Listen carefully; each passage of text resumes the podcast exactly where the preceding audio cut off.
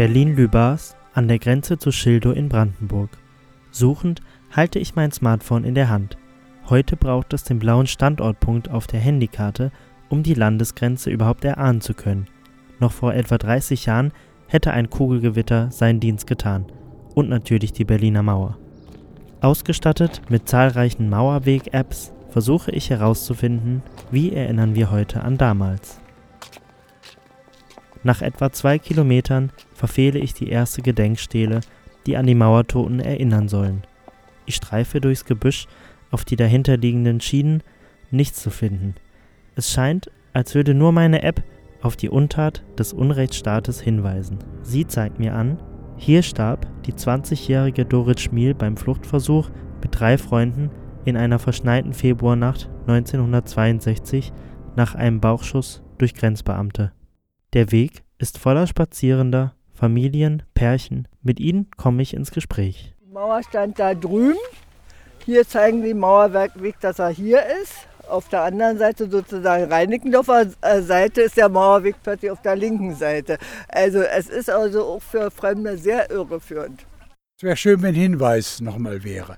Hier ist ein Teil der Mauer oder so. Der Hinweis auf die Historie ist ein bisschen ja, er geht unter, wenn man es nicht weiß. Ne?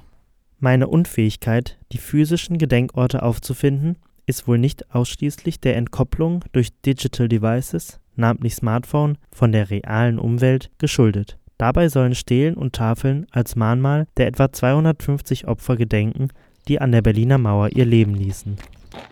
Weiter gen Süden. Und wieder kann ich auf Anhieb keine physischen Hinweise finden. Nur die App Berliner Mauer erinnert mich.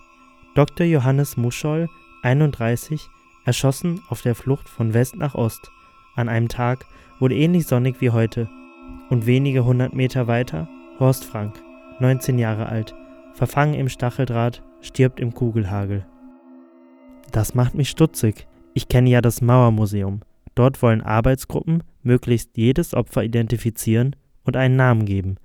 Die pompösen Gedenktafeln in Mitte, bin ich der Einzige, der hier im hohen Norden, der nicht mehr oder weniger Berliner Mauer war, abseits der Touristen-Hotspots lost ist? Eigentlich ist es nicht wichtig.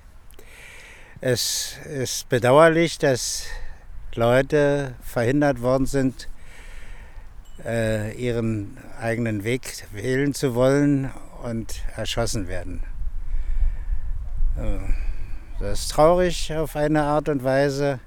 Bloß heute haben wir andere Kümmernisse. Das stößt mir dann doch irgendwie auf.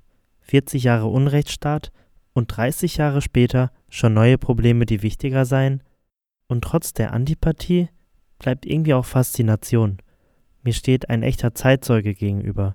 Auch wenn uns unsere Ansichten trennen, dann noch zumindest keine Mauer mehr. Aber ob vergessen hier der richtige Ansatz wäre? Leider haben wir auch das Problem, dass äh, dieser, äh, äh, wir haben ja da vorne eine, eine äh, Tafel, die wird immer wieder zerstört. Nicht? Es waren zwei, jetzt haben wir nur noch eine, glaube ich, und wird immer wieder neu aufgebaut. Ist schlimm, es wird kaputt gemacht. Genauso wie hier unser neuer Weg, der ist jetzt schon total verdreckt. Nicht? Die Leute sitzen hier auf der Bank, schmeißen ihr Zeug rum. Äh, es war, wie es noch Wildnis war, war es wesentlich sauberer. Viele wissen einfach nicht Bescheid. Ja, das ist eigentlich ist wirklich schade. Das ist eigentlich wirklich Rummelplatz jetzt hier. Klar, viele wollen einfach spazieren. Überhaupt lädt der Weg zum Verweilen und Spielen ein. Mountainbike-Rampen, Wiesen, Pferde, Flüsse und Seen. Aber nicht alle begrüßen die Eventisierung des Mauerwegs. In den Gesprächen erlebe ich die größten Aha-Momente. Unbekannte werden zu Bekannten. Die Fragezeichen in meinem Kopf werden zu sichtbaren Konfliktlinien einer demokratischen Gesellschaft und auch das Unsichtbare wird sichtbar. Warum sind die Leute hier? Viele tragen eben auch ihre eigene Historie mit Mauerfallbruch in sich. Und ehe man sich versieht, ist man mitten im Geschichtsdiskurs. Die Zeit ist sehr schnelllebig. Das Gedächtnis äh, ist äh, ein teuflisches. Es geht verloren. Und deshalb ist es immer gut, wenn von einer Generation zur anderen solche Dinge weitergetragen wird. Und wenn man es personalisiert, äh, bleibt es besser haften. Es lohnt sich also wirklich vom Handy aufzuschauen und ja, auch mal einen Hinweis zu verfehlen. Im Gespräch beginnt das Gedenken.